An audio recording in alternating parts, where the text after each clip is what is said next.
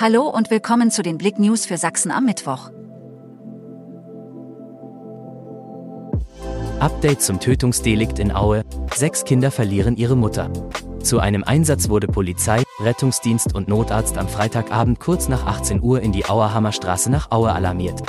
Der am Tatort festgenommene Ehemann einer in Aue getöteten Frau steht unter dem Verdacht des Totschlags. Darauf lautet der erlassene Haftbefehl, wie eine Sprecherin der Staatsanwaltschaft Chemnitz auf Anfrage mitteilte. Die 34-jährige Mutter mehrerer Kinder war am vergangenen Freitag ums Leben gekommen. Der 48-jährige soll seine Ehefrau im Verlauf eines Streits in einem Mehrfamilienhaus getötet haben. Wegen der Umstände gehen die Ermittler davon aus, dass der Syrer sie im Zuge der Auseinandersetzung tödlich verletzte.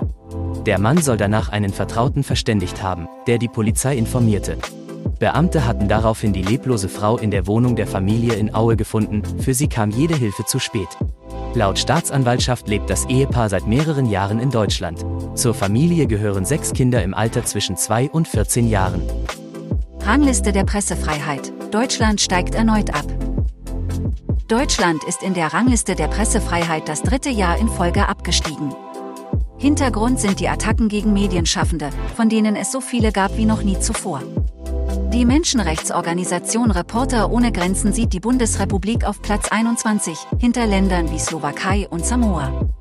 Der Abstieg um fünf Plätze ist vor allem mit dem Vorbeiziehen anderer Länder zu erklären, die sich stark verbessert haben. Crash in Hilbersdorf, PKW knallt in Neuwagen. Am Dienstag ereignete sich gegen 16.30 Uhr in Chemnitz auf der Hilbersdorfer Straße ein Verkehrsunfall. Aus bisher unbekannter Ursache kam ein Fahrer mit einem Leihauto nach rechts von der Fahrbahn ab und fuhr beim Autohaus Schneider in mehrere am Straßenrand ausgestellte Neufahrzeuge. Dabei entstand ein hoher Sachschaden. Plauen Oberloser verpflichtet den Kapitän vom IHV Aue.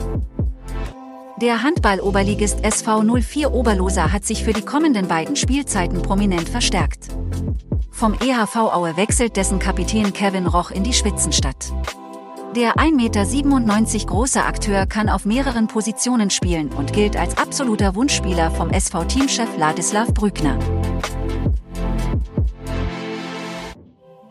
Danke fürs Zuhören. Mehr Themen auf blick.de